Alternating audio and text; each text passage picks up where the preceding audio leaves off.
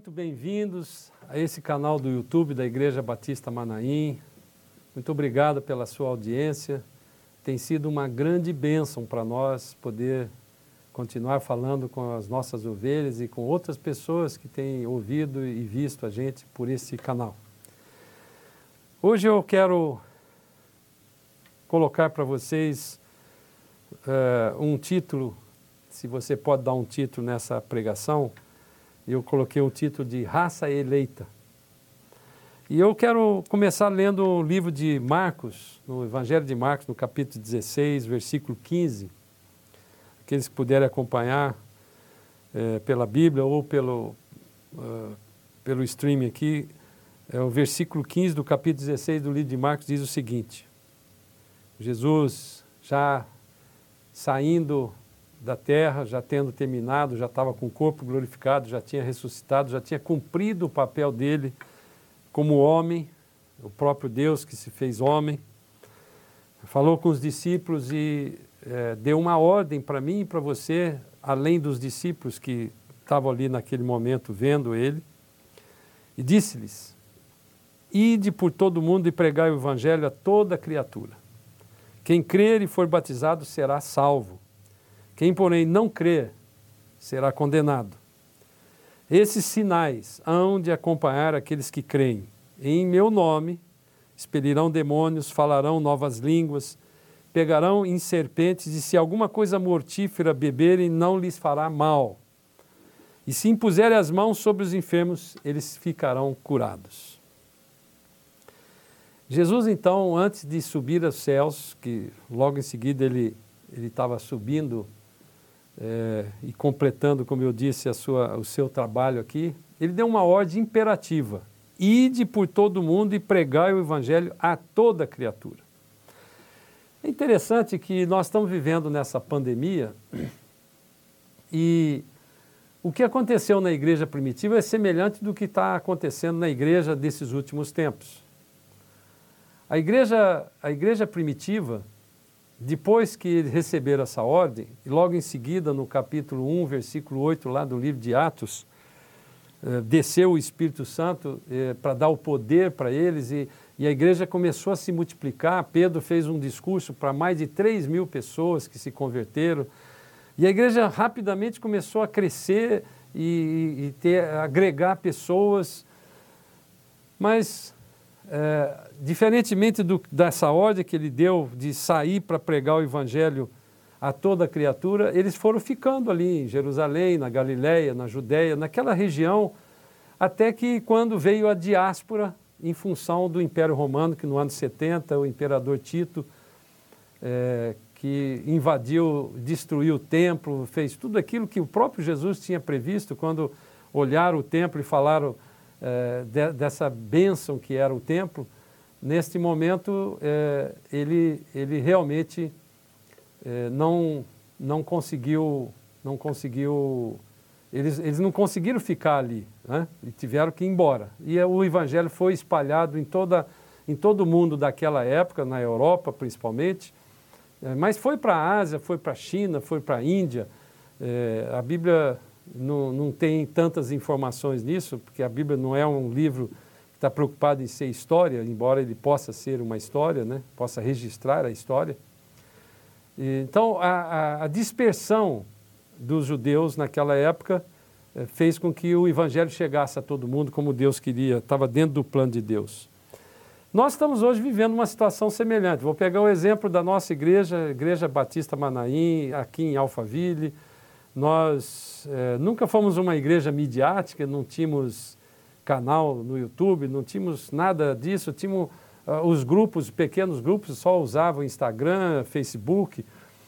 Mas a igreja, um mês antes da, da gente ter paralisado, fechado as portas dela no dia 16 de março, por causa da pandemia, um mês antes nós começamos a, a gravar os cultos pelo YouTube, ter um registro num canal. É, e, surpreendentemente, nós, tivemos mais de 70 mil pessoas que já assistiram de lá para cá, é, todas essas pregações nossas, e não só aqui na região, mas em todos os países que a gente, eu posso lembrar de muitos países, Estados Unidos, Portugal, Espanha, Itália, é, Angola, é, Moçambique, se eu me lembro mais, Alemanha, Suíça, Ucrânia, Rússia, onde tiver brasileiro que, que entende, ou, ou, ou alguns que falam a língua portuguesa, estão vendo isso. Então, nós estamos atingindo muito mais gente do que a nossa igreja, que tem uma capacidade, tem, tem uma membresia de mais ou menos mil e poucos membros, mas nós estamos atingindo muitos, muito mais milhares de pessoas do que isso. É, Deus, tem, Deus tem me ensinado, irmãos, ao longo da minha vida, que Ele nos usa com todas as profissões que nós temos, né? É, pastores, engenheiros, psicólogos, dona de casa, médicos, empresários. É, Deus tem usado no plano dele para pregar o Evangelho e cumprir essa palavra. Ide por todo mundo e pregar o Evangelho a toda criatura. Eu quero contar um, um pequeno testemunho que aconteceu comigo numa certa época que eu morava em Brasília. Eu nem era pastor nessa época, sou engenheiro, era, era diretor de uma empresa e é, um dia, num fim de semana, na igreja que eu frequentava, lá em Brasília, é, teve um testemunho de um empresário alemão é, que me chamou muita atenção. E eu me aproximei dele, é, e ele falava italiano, e eu fui falar com ele, falo italiano com ele, e ficamos conversando, aí convidei ele para jantar. E fomos jantar, eu com, a minha esposa, e fiquei impressionado com o testemunho dele, que eu quero contar para vocês, para enquadrar dentro disso que, que nós estamos falando. Ele era um alemão, um homem com a barba branca, ralinha assim, com dois olhos azuis, típico alemão. E era um industrial uh, numa cidade no sul da, da, da, Alemanha, divisa com a Suíça, do lago de Constance, onde, que é o lago que forma o rio Reno. E nesta nesta. E ele era um industrial que tinha uma indústria lá que eu não me lembro o que, que era. era um, não era de remédio. E ele é, tinha ficado impressionado com, com a, um testemunho do irmão André, daquele Portas Abertas, aquela ONG que leva Bíblias, contrabandia, contrabandeia a Bíblia para países é, que, que são, com, são fechados para o Evangelho é, um, é uma ONG, até hoje existe, que tem feito um trabalho excepcional de, de, de levar o Evangelho através da Bíblia.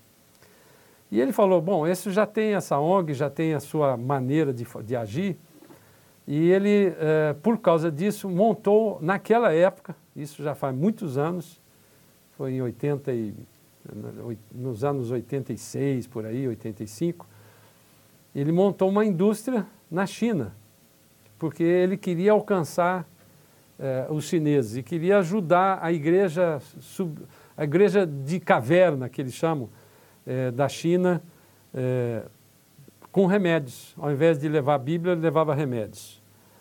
E ele me contou essa história e eu fiquei impressionado como que Deus realmente usa cada um na, naquilo que você já pode fazer. E ele só pôde fazer isso porque ele montou uma indústria na China, portanto ele era um industrial que estava trabalhando na China, e toda vez que ele ia, ele levava um, uma quantidade muito grande de remédios.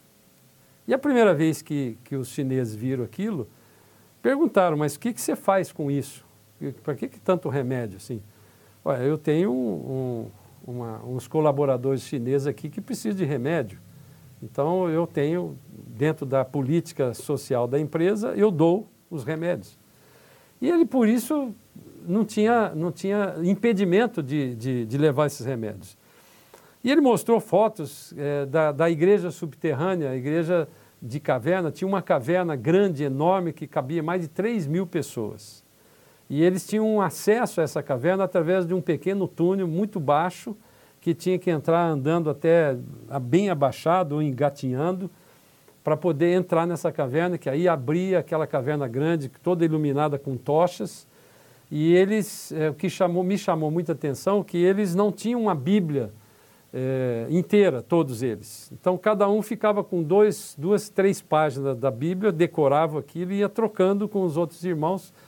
E era uma quantidade de, muito grande de pessoas é, que louvavam a Deus e estavam morrendo pelo Evangelho. Sabe, irmãos, isso me envergonhou muito naquela época, porque é, nós temos, eu, eu perdi a conta de quantas Bíblias eu tenho na minha biblioteca. Eu começo a ler a Bíblia, rascunho tanto e tal, aquela já ficou muito velha, eu já compro outra. E nós temos tanta facilidade para pregar o Evangelho, mas a gente fica quatro, em quatro paredes. A palavra igreja no, no original grego é para fora. Eclésia quer dizer para fora. Então, esta ordem que, que Jesus deu para os discípulos, que vale continua valendo para nós, de sair para fora, essa pandemia tem, é, tem, sido, é, tem sido uma oportunidade nós fazermos isso. É, não, tá, não estamos tendo ainda uma diáspora como a igreja primitiva, mas a internet e essa mídia social tem propiciado a gente pregar o evangelho, não somente a Igreja Batista Manaim, mas muitas igrejas estão fazendo isso. E nós precisamos entender o recado que Deus está dando para nós. Eu quero voltar então lá, lá no livro de Marcos, no capítulo 16, e diz assim: Quem crer e for batizado será salvo, quem, porém, não crer será condenado. Interessante que Jesus aqui estava fazendo uma distinção, criando dois grupos, apenas dois grupos. Presta atenção nessa palavra aqui. Ele tem o grupo dos crentes, aqueles que crê, e são salvos. O grupo dos incrédulos já estão condenados.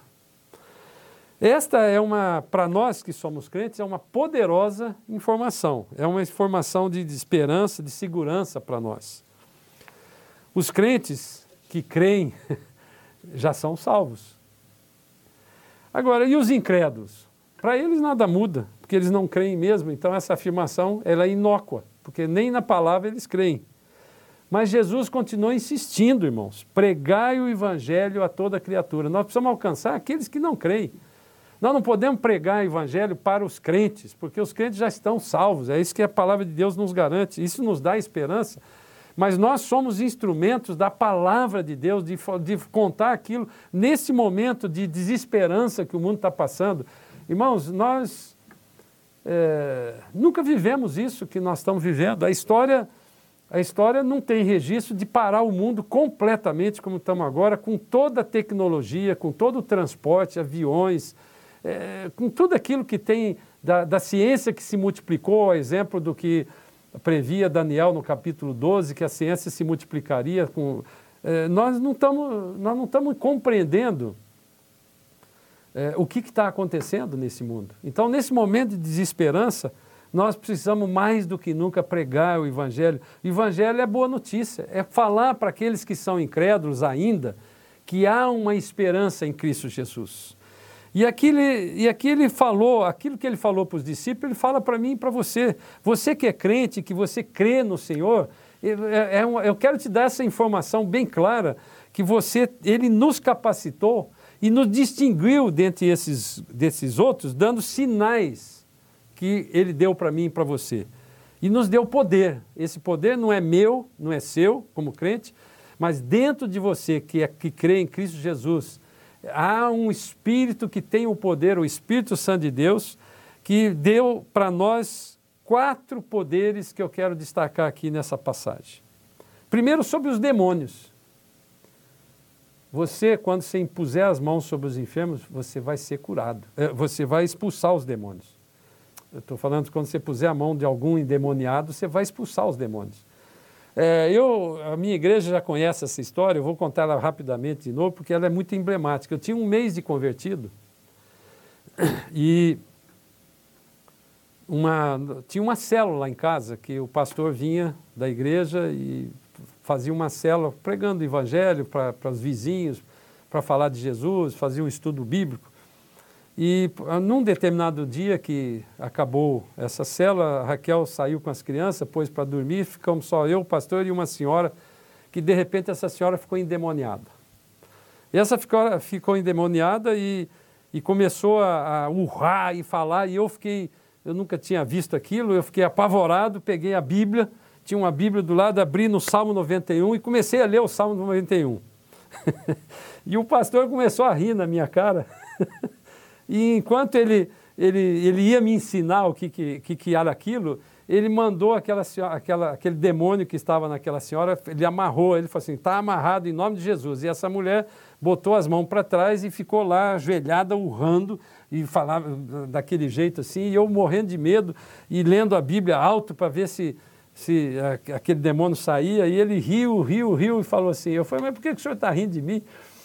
Ele falou, Caio, é, a Bíblia o diabo conhece mais do que você. Não é assim que você vai expulsar esse demônio. Mas como é que eu faço? Ué, não está escrito lá no livro de Marcos, capítulo 16? Leia lá. Expelirão demônios em meu nome. Você já tem o Espírito Santo de Deus, mas eu sou novo convertido, tenho um mês, um mês e pouco, eu sou crente. Mas você tem o Espírito aí. Não é por você, pelo seu conhecimento, é pelo, porque você crê. O Espírito Santo de Deus é que tem o poder de fazer isso. Então dá ordem para ela. Eu falei, mas como é que eu faço? Foi do jeito que você faz lá na obra. Quando você faz as obras, você não dá uma ordem e eles não cumprem. Faça a mesma coisa, dê uma ordem, manda ele sair. E eu aí criei coragem, olhei para aquela mulher e falei assim: saia em nome de Jesus. Ele falou: não precisa gritar, ele não é surdo. Irmãos, nós muitas vezes, Deus me permitiu, assim, didaticamente que eu aprendesse essa lição. Nós temos já o Espírito Santo de Deus, temos poder sobre os demônios. Então, esse é o primeiro sinal que acompanha aquele que crê. A segunda é sobre a comunicação. Falarão novas línguas. Naquele momento, ele estava falando não somente da língua estranha, a língua eh, dos anjos, mas da, de qualquer outro tipo de língua. Eu já vi e conheço um pastor que falou em japonês sem nem saber o que era japonês, dando um recado profético para uma, uma senhora japonesa que era muito dura de coração, mas que o dia que Deus falou com ela através da língua dela, a língua materna dela, é, ela se converteu. Então Deus tem nos dado capacidade de, de comunicação. Você vai, vai, é, vai pregar o Evangelho, não se preocupe como que Deus vai usar você, pelo Espírito Santo de Deus, para se comunicar com aquela pessoa, seja numa língua estranha que milagrosamente você não conhece, é, seja por outras formas de, de, de, falar, de falar do Evangelho. É, outro poder que ele nos deu é sobre o mal, sobre todo o mal de modo geral. E quarto poder que está aqui nessa passagem é sobre as enfermidades. Se impuserem as mãos sobre os enfermos, eles serão curados. Irmãos, creia nisso. Ah, o nosso Deus é de ontem, hoje e será eternamente. Então, estas coisas não são para aquele tempo. Se você crê e puser as mãos sobre os enfermos, eles serão curados. A palavra de Deus nos garante isso. Quando você orar, aprenda a orar sobre a palavra de Deus, porque Deus é fiel. Então, se diz assim, se a palavra de Deus diz que se eu puser as mãos sobre os enfermos, eles vão ser curados, e eu creio na sua palavra, eles vão ser curados. Isso vale para esse momento de pandemia. Nós estamos sendo. Eh, tem muita gente que está morrendo de medo de pegar esse bichinho que você não enxerga. O coronavírus, como é que você pode pegar pelo ar? Pelo, nesse lugar que eu estou aqui, eu posso pegar. Se tiver entrado alguma pessoa que eu não vi que estava contaminado e eu é, é, e, e, esse coronavírus entrar, eu estou contaminado. Mas a, a, palavra de Deus nos garante isso, que nós temos poder para. para ir. Agora, se Deus quiser que você morra pelo coronavírus, se está na hora sua, você vai morrer. Entendeu? Então, a nossa função é crer na palavra de Deus e colocar as mãos sobre os enfermos para eles serem curados. Então, todo esse poder nos foi delegado em nome de Jesus. E é interessante que, para nós recebermos esse poder, nós precisamos primeiro aceitar Jesus como Senhor e Salvador, ter o Espírito Santo de Deus habitando neste templo, no templo do nosso hoje, o templo do Espírito Santo é o nosso corpo, a nossa igreja é, somos nós. A palavra de Deus diz que a cabeça é Jesus e a igreja é o corpo de Cristo, somos nós. Então, é, tem uma passagem interessante sobre isso, sobre o nome de Jesus, que o nome de Jesus em si ele não é uma palavra mágica. E tem uma passagem que Deus permitiu que a gente conhecesse lá no livro de Atos, no capítulo 19, no versículo 1, tem, vai contar essa, essa, essa situação para você compreender isso que eu estou falando de uma forma melhor. Diz assim: Versículo 11 do capítulo 19 do livro de Atos. E Deus, pelas mãos de Paulo, fazia milagres extraordinários, a ponto de levarem aos enfermos lenços e aventais do seu uso pessoal, diante dos quais as enfermidades fugiam das suas vítimas e os espíritos malignos se retiravam. Paulo era um homem tão ocupado que ele é, um dia descobriu isso. Falou: bom, vamos fazer o seguinte: eu tenho que. Uh, eu tenho um compromisso aqui. Você pega o meu lenço aqui, que está com a minha unção, e leva e passa sobre os enfermos e eles vão ser curados. As pessoas que faziam isso, e Paulo, que tinha dado essa ordem, tinham fé de que Deus podia curar.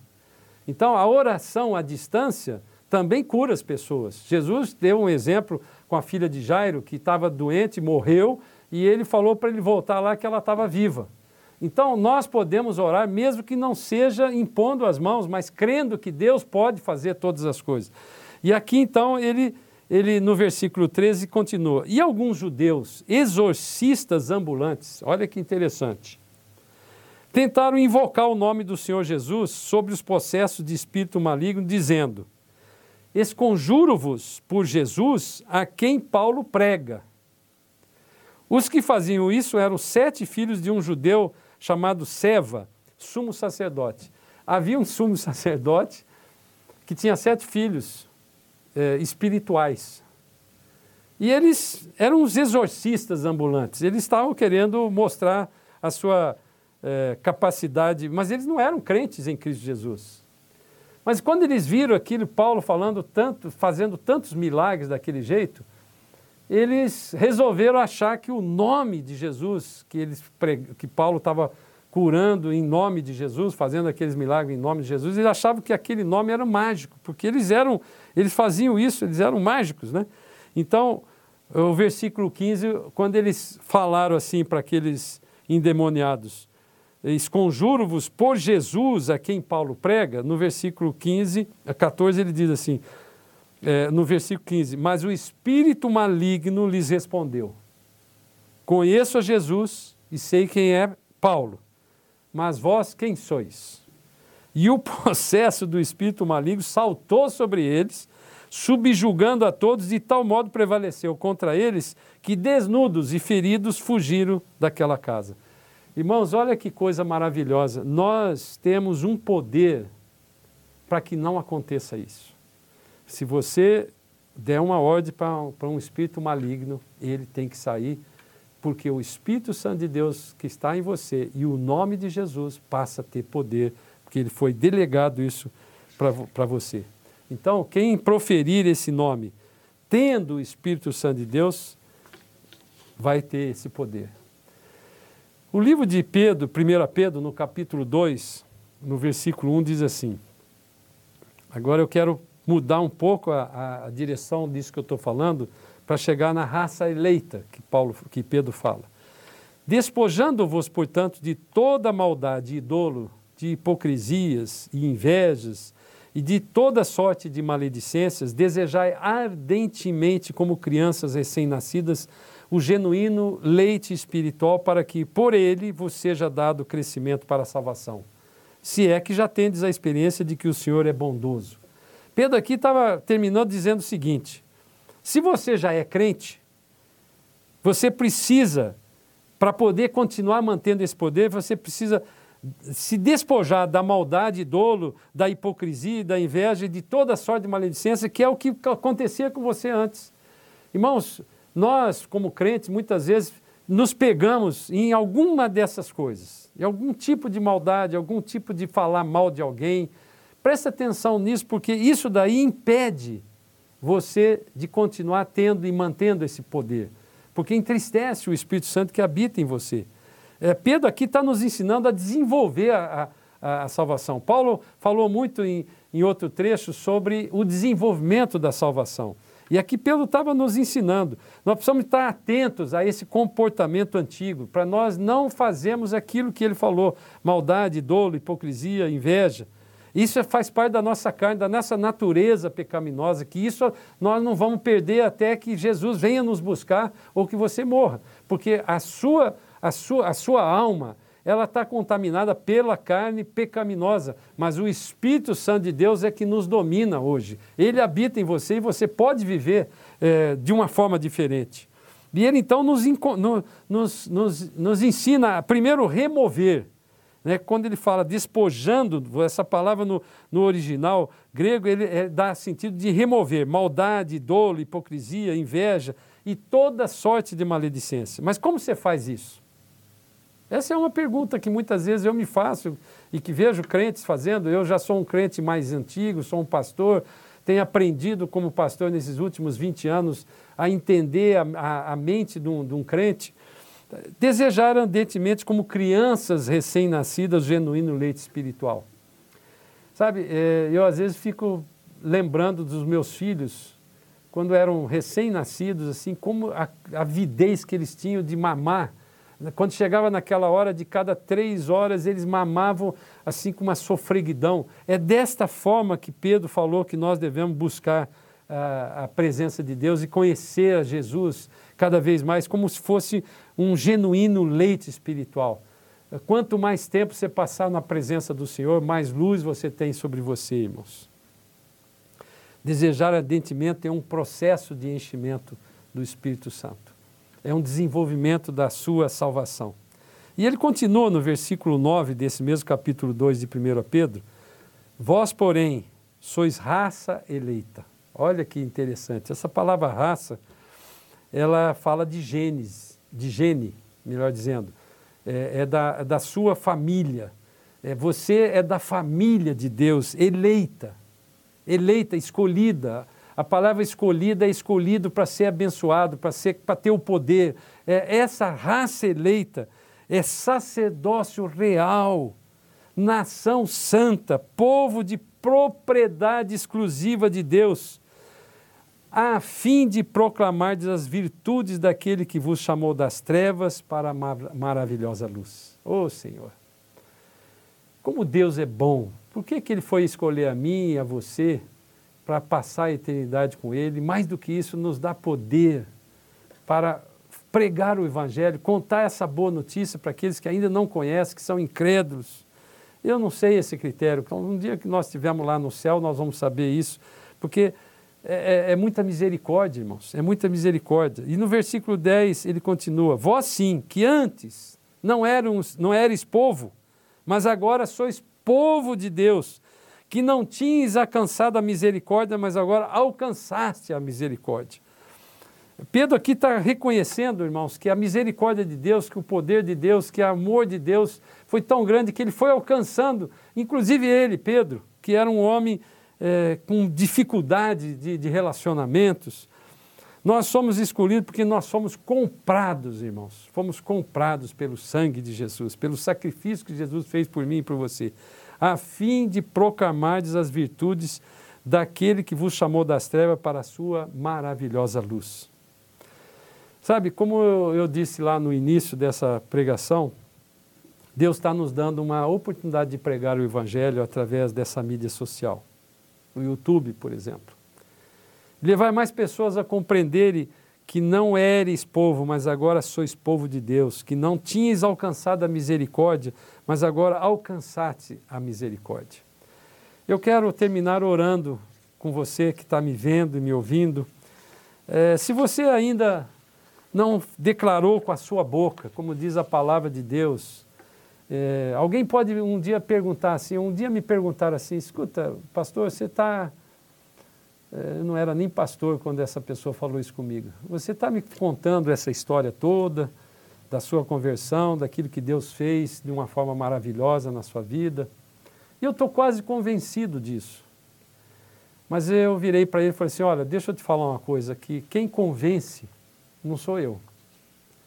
O Espírito Santo de Deus é que nos convence da justiça, do juízo e do pecado. Se você está sendo convencido e você quer receber esse Jesus como Senhor e Salvador, fazer com que Ele seja Senhor da sua vida, que Ele seja mais do que Senhor, Ele seja seu amigo. Jesus chamou de amigo aqueles que fazem os, e cumprem os seus mandamentos, obedecem os seus mandamentos. Se você quer fazer isso, é, eu quero saber o que, que eu preciso fazer, tem que fazer alguma penitência, fazer algum voto, alguma coisa. Eu falei, não. Se não, não há nada que a gente possa fazer possa alcançar essa salvação, porque é pela graça, a graça de Jesus Cristo é que nos deu a salvação. Você precisa crer, mas só isso, crer. A palavra de Deus diz lá no livro de Romanos, no capítulo 10, versículo 9, que se você confessar com a sua boca e crer com o seu coração que Jesus morreu e ressuscitou, pagou no seu lugar o seu pecado, que é que faz a separação do homem com Deus, você vai ser salvo. Então, se você ainda não fez isso, eu estou te dando essa oportunidade, aliás, melhor dizendo, não sou nem eu que estou dando, é o Senhor Jesus Cristo que está te dando essa oportunidade através dessa pregação, para você fazer esta oração aqui, agora. Eu me lembrei agora de, uma, de uma, um testemunho que eu ouvi é, nos Estados Unidos de uma pregação do, do pastor Billy Graham, que tinha acontecido há 30 anos atrás. E ele tinha feito uma oração, e, as pessoas, e a pessoa, quando ouviu essa pregação, 30 anos depois, é, ele se converteu. E ele tinha dado uma palavra, ele se converteu porque Deus deu, usou aquele pastor Billy Graham 30 anos atrás para dar uma palavra profética para aquela pessoa que estava passando naquela situação naquele momento.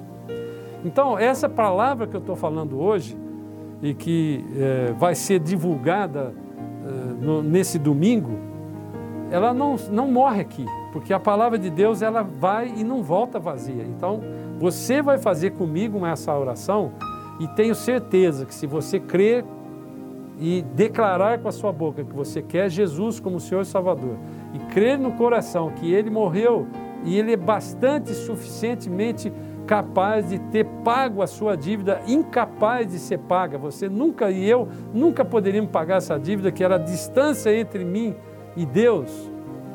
Se você crer nessa forma, você vai ser salvo e o seu nome vai estar escrito no livro da vida. E a partir de hoje, você vai ter uma vida nova uma vida transformada que Ele vai começar a trabalhar com você. Eu não estou falando de religião, eu não estou falando de igreja, eu não estou falando, eu estou falando de Jesus Cristo, que é aquele que pode transformar a minha, a sua vida, como tem transformado a minha vida e tem desenvolvido esse, essa minha salvação, irmãos. Eu sou um pastor, mas eu continuo sendo um empresário, continuo sendo um engenheiro, e Deus tem me usado dessa forma, pela sua misericórdia, não pela minha capacidade. Então, feche os olhos onde você estiver e ore comigo. Senhor amado, eu quero colocar a minha vida em primeiro lugar e a vida de cada pessoa que está nos ouvindo aqui, Pai.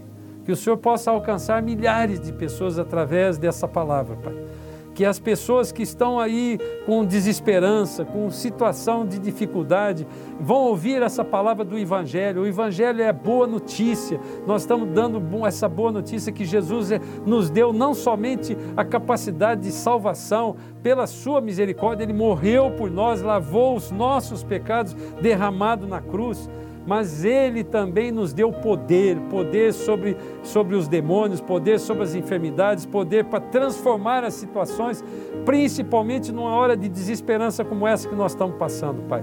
Nós estamos nos preparando porque Jesus está voltando para buscar a sua noiva, a noiva que foi preparada, que é dentro das igrejas eh, eh, institucionais. Nós não estamos falando de igreja, nós estamos falando da noiva de Cristo, que é, que é o corpo de Cristo, que somos nós, que habitamos, que temos ah, em habitando em nós o Espírito Santo de Deus, cuja cabeça é Jesus. Senhor, capacita cada um de nós para viver esses tempos de desesperança com toda alegria e esperança no Senhor, porque o Senhor é o único, é a rocha firme que tem nos dado poder para transformar essa situação. E eu te te, te agradeço, Pai, por tudo que o Senhor tem feito e que a graça de Jesus Cristo, que o amor de Deus e que as consolações e a comunhão do Espírito Santo de Deus possam estar conosco hoje e para sempre. Deus te abençoe, irmãos.